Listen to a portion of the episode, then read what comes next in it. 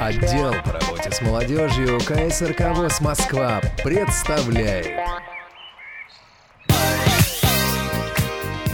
В эфире программа «Прекрасное далеко».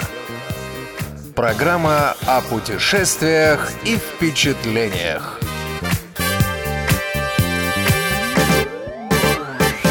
Всем привет, у микрофона Иван Онищенко. Собираемся в поход.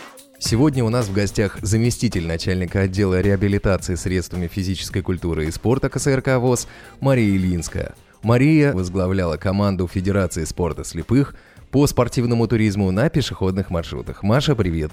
Привет, Вань. Что нужно знать, чтобы пойти в поход, даже в самый краткосрочный? Прежде всего, надо э, быть сплоченной, дружной командой. Ты должен доверять своим друзьям, потому что иногда бывают какие-то сложные ситуации. Э, и, разумеется, нужно друг друга поддерживать и ни в коем случае не бросать друг друга. Ну и, конечно, надо быть подготовленным, и физически в том числе, э, чтобы с достоинством преодолевать те самые трудности, которыми нам иногда, нам иногда предлагает природа. Ну, э, надо быть здоровым. Э, значит, соответственно, на всякий случай, несмотря на то, что все идут в хорошем самочувствии, брать с собой аптечку. А какую? Насколько развернутую аптечку? Ну, об- обязательно средства первой помощи. Мало ли что там упали, травмы, Там йод, зеленка, да, да, да? да, конечно. Мгм. Потом что-то, может быть, от сердца, от желудка. Всяко бывает. Какую-нибудь там ягодку съели в лесу. Ну, естественно, надо думать, что ешь. Само собой, разумеется. А, против головной боли, бинты какие-то. Ну, какие бывают травмы, да, мы должны понимать. Ну, на самом деле, в любой, наверное, аптеке уже готовые наборы продаются. Мы говорим сейчас о средней полосе, а не походе где-то там за границей, я так полагаю, в Нет, лес. ну это сейчас речь идет Потому о каком-то да, самом там, простеньком там походе хотя бы, прививки, да. Там Мгм. вообще прививки. Надо брать репелленты с собой обязательно. Репелленты это средства от насекомых. Совершенно верно. Мгм. Причем еще это зависит от того, в каком лесу вы находитесь. Может быть, там достаточно просто москиты, комары какие-то, а бывают и клещи. Например, где-нибудь в тайге. То есть тут надо серьезнее уже относиться, и надо быть готовым к тому, что насекомые могут быть очень злые. И могут испортить настроение и поход всем. А, Естественно, должен быть хороший, э, хорошая экипировка с собой, чтобы там не замерзли, не промокли. Есть даже специальные такие универсальные перечни, что нужно брать. Вот, например, есть личное снаряжение, которое каждый сам индивидуально для себя собирает. Это э, рюкзак объемом, наверное, так литров 20 примерно, спальный мешок с вкладышем, коврик, по-разному называют, пенка как-то еще, карематы. Кремат. Да, да, совершенно да-да-да. верно. Это подстилается, чтобы не сидеть на голой земле, но, в общем, он такой ск- скручивается в рулончик и легко крепится на рюкзаке, как правило, когда идут люди. Куртка-ветровка, головной убор с козырьком для защиты от солнца. Это надо тоже не забывать. Иногда забывают про это, а можно, в общем-то, и, и- и глаза повредить. Свитер шерстяной, шерстяной, наверное, теплое что-то должно быть. Ботинки туристские. Должна быть хорошая обувь, потому что стер ноги и... Это какие-то э, особые ботинки или просто достаточно удобная, хорошая обувь? Кроссовки, Спортивная. спортивные кроссовки удобные, с хорошей надежной подошвой, потому что смотря по- где вы идете, по какой местности, да, то есть там пересеченная местность, кочки, канавы, камушки там всякое может быть, чтобы не устали ноги. Но если в горы, то ясно, там специальные ботинки есть. Э, Мы не говорим вообще про скалы, где надо лазить, там и кошки одеваются, так называемые, на шипами такие штуки на ботинке. А просто в лесу, если пошли походом по, по лесу, то должны быть просто хорошие кроссовки.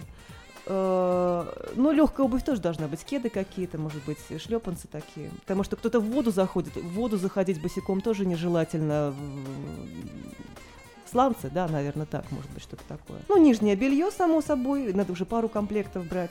Носки теплые, потому что бывают в лесу даже летом в- э, и в Холодно. августе, да. Мгм. В августе вообще бывают ночи очень э, э, холодные. Хлопчатобумажные носки, само собой, брюки спортивные. Ну и личные миска, ложка, кружка, фонарик надо брать. Ну, средства личной гигиены, шампуни, мыло, зубная щетка, зубная паста. Все это в маленьких таких упаковочках маленького объема. Это все есть, продается. А воду с собой надо тащить? Это было личное снаряжение. А есть еще командное снаряжение, то, что рассчитано на всех. А, вот тут уж, наверное, палатка туристская, в зависимости от того, сколько человек идет в поход. Удобно, наверное, на 2 на 3 человека палаточки такие. Там тоже, наверное, уже делите, кто что несет. Палаточки должны быть удобные, комфортные, э, с противомоскитной сеткой, чтобы не протекала вода, если дождик пойдет. Надо поучиться ее устанавливать, разумеется. Знать. Но сейчас современные палатки, они достаточно легко крепятся. Да, на самом Ну, деле. как вот минимум дома можно Да, растянуть. да, я да, вот чтобы не было неожиданностей там и не было сюрпризов, что спать-то, собственно, оказывается, под открытым небом придется, да. Вот. Ремонтный набор, мало ли что там, то есть должны быть какие-то инструменты с собой.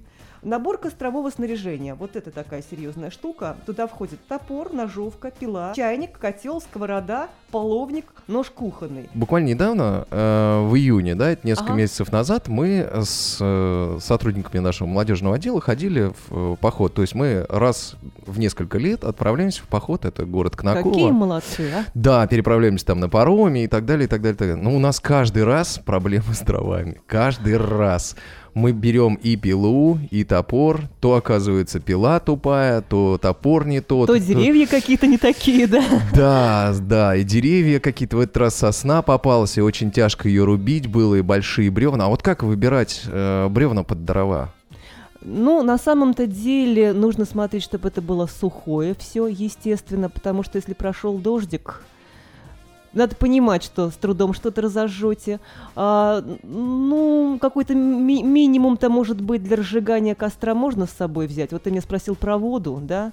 А, а на самом деле и продаются порой какие-то наборы. Ну, насколько вы готовы волочь с собой такую тяжесть? э, Но мы тащили с собой, собственно, и воду тащили питьевую, и потом еще несколько раз возвращались за ней. То есть это порядка... На самом деле это правильно. Бурдюк что- брали воды с собой. Потому что никогда Мгм. не знаю, что может быть. Но в определенных условиях, при хорошей подготовке, люди пользуются и реками. Кипятится вода на костре. Если есть возможность, надо, конечно, пользоваться чистой питьевой водой. Кипятить обязательно. То есть сырую воду из ручья, там это Пить риск. нельзя. Это Да, риск. из реки и из ручья Э, пить Конечно, нельзя. потому что там очень много чего может оказаться в этой воде. Ну да, да, да. И тогда уж точно пригодится то, что взяли в аптечке. Маша, а я еще знаешь, что хотел спросить? М? Вот, насколько имеет смысл э, рисковать или не рисковать, если идут в поход одни незрячие? Это как? Это риск или это не риск? Вань, Как я ты даже считаешь? не знаю. Я просто настолько уверенных в себе адаптированных людей знаю э, среди инвалидов по зрению, которые и в горы ходят, ходили, и будут ходить, наверное, еще, и все нехорошо.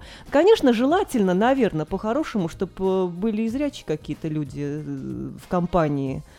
А вдруг потерялись, растерялись, такое же тоже может быть. Но а, здесь, наверное, вопрос все-таки, Вань, подготовки прежде всего. То есть надо понимать, куда ты идешь, надо изучить э, еще Да, дома. если это горы или тайга, это одно дело. надо изучить местность, надо иметь обязательно средства связи. Э, глупости делать не стоит, потому что и здоровые, вон сколько слу- случаев, да, теряются туристы наши там, особенно если это горы, так это вообще просто риск огромнейший. Инструктора должны быть. И вот я еще что хотел спросить. Э, такая немаловажная вещь, как алкоголь. Сколько его стоит с собой брать или не стоит его брать вообще? Какая пикантная тема.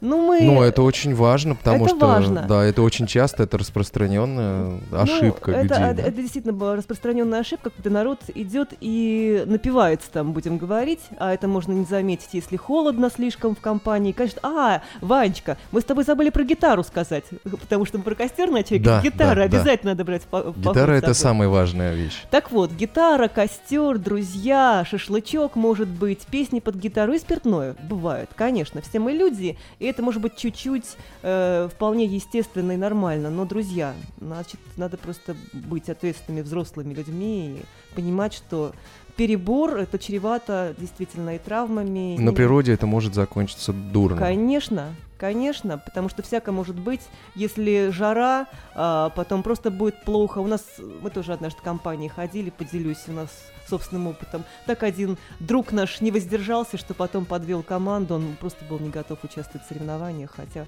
думал, что абсолютно такой здоровый, крепкий мужчина, чуть-чуть там вроде как ему казалось выпил. Так что, друзья, будьте благоразумны. Все в меру можно, но злоупотреблять нельзя ни в коем случае. Да, отправляйтесь в поход. Отправляйтесь в поход. Получаем впечатление. Здравствуйте, у микрофона Елена Лукеева. Сегодня мы отправляемся в Московский музей «Экспериментаниум». В Музее занимательных наук «Экспериментаниум» все экспонаты можно трогать руками, даже очевидные вещи могут открыться с новой стороны. Прямо на пороге посетителей подлавливают роботы «Огурчик» и «Блинчик», изобретенные Московским конструкторским бюро AirBot. Роботы здороваются, отвечают на вопросы, шутят. Само собой, говорят не сами, а голосом человека, который может в этот момент находиться как угодно далеко. Он общается с посетителями как бы по скайпу, видя и слыша их с помощью вмонтированных в робота микрофона и веб-камеры. Впрочем, огурчик и блинчик – это лишь прелюдия, сам музей за поворотом. Экспериментаниум производит впечатление огромной игровой площадки. Все экспонаты не только можно, а нужно трогать руками. Правда, в выходные каждому экспонату придется выстоять очередь. Очень уж в нем многолюдно. Условия посещения просты. Достаточно доехать до музея в рабочие часы, купить билет или абонемент, после чего в вашем полном распоряжении будет более 200 интерактивных экспонатов, оптических иллюзий и головоломок – в экспозиции музея представлены настоящий американский грузовик, модель торнадо, рисующий маятник и много других экспонатов, расширяющих представление об окружающем мире. Экспериментаниум открыт для посещения с понедельника по пятницу с 9.30 утра до 19.00 и в выходные и праздничные дни с 10.00 до 20.00. Более подробную информацию о музее вы можете узнать на сайте www.experimentanium.ru. А в завершение программы мне остается напомнить, что эту и другие передачи молодежного эфира вы можете прослушать на Радио ВОЗ или скачать на молодежном портале я.ксрк.ру.